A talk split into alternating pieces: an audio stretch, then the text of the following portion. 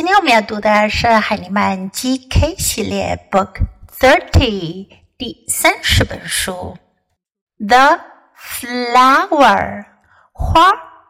This is a non-fiction book. Look at the cover picture. 我们来看看封面这幅画。There is a little girl. She has a pot of flower in her hand. 在她手上捧了一盆花。 First, let's listen to the story. The flower. Here is the pot. Here is the dirt. Here is the seed.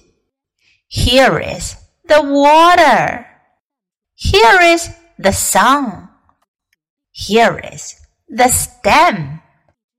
Here is the leaf. Here is the flower. 这本书讲的是这个小女孩种出一朵花的过程。首先呢，我们用到的句型是大家非常熟悉了，一定都会用的。Here is，我们之前讲过，Here is 可以连在一起读成 Here is，Here is。这个呢，在英语中我们叫做连读的现象。Here is the pot。你要种出花，首先你得有一个什么呢？pot，pot，花盆，pot。然后呢，Here is the dirt，the earth，dirt，泥土，dirt。Here is the seed，种子，seed，seed。Here is the water，种子放进了泥土里，我们需要做的呢就是浇水，water 水，water。在美语中，这个词呢在发音的时候会变成 water，water，前重后轻哟，后面那个 t 的发音会有一些浊化的现象，听起来有点接近于的 water，water。Here is the water. Here is the sun. 浇了水之后，要长出花，必须要有 sun 太阳阳光的照耀，才可以长出花来。Suns 啊，嗯，sun。Here is the stem. 浇了水，晒了阳光，就长出了 stem。stem 茎，一颗小小的茎。 长出来，stem。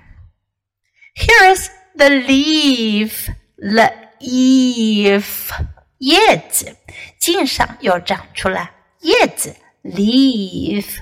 最后呢，Here is the flower，过了一段时间，开出了 flower，花朵，flower，花。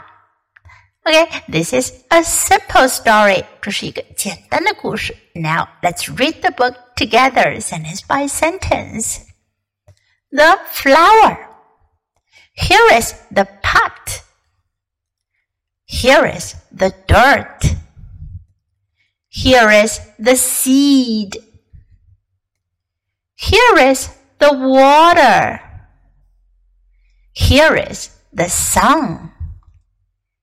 Here is the stem. Here is the leaf. Here is the flower.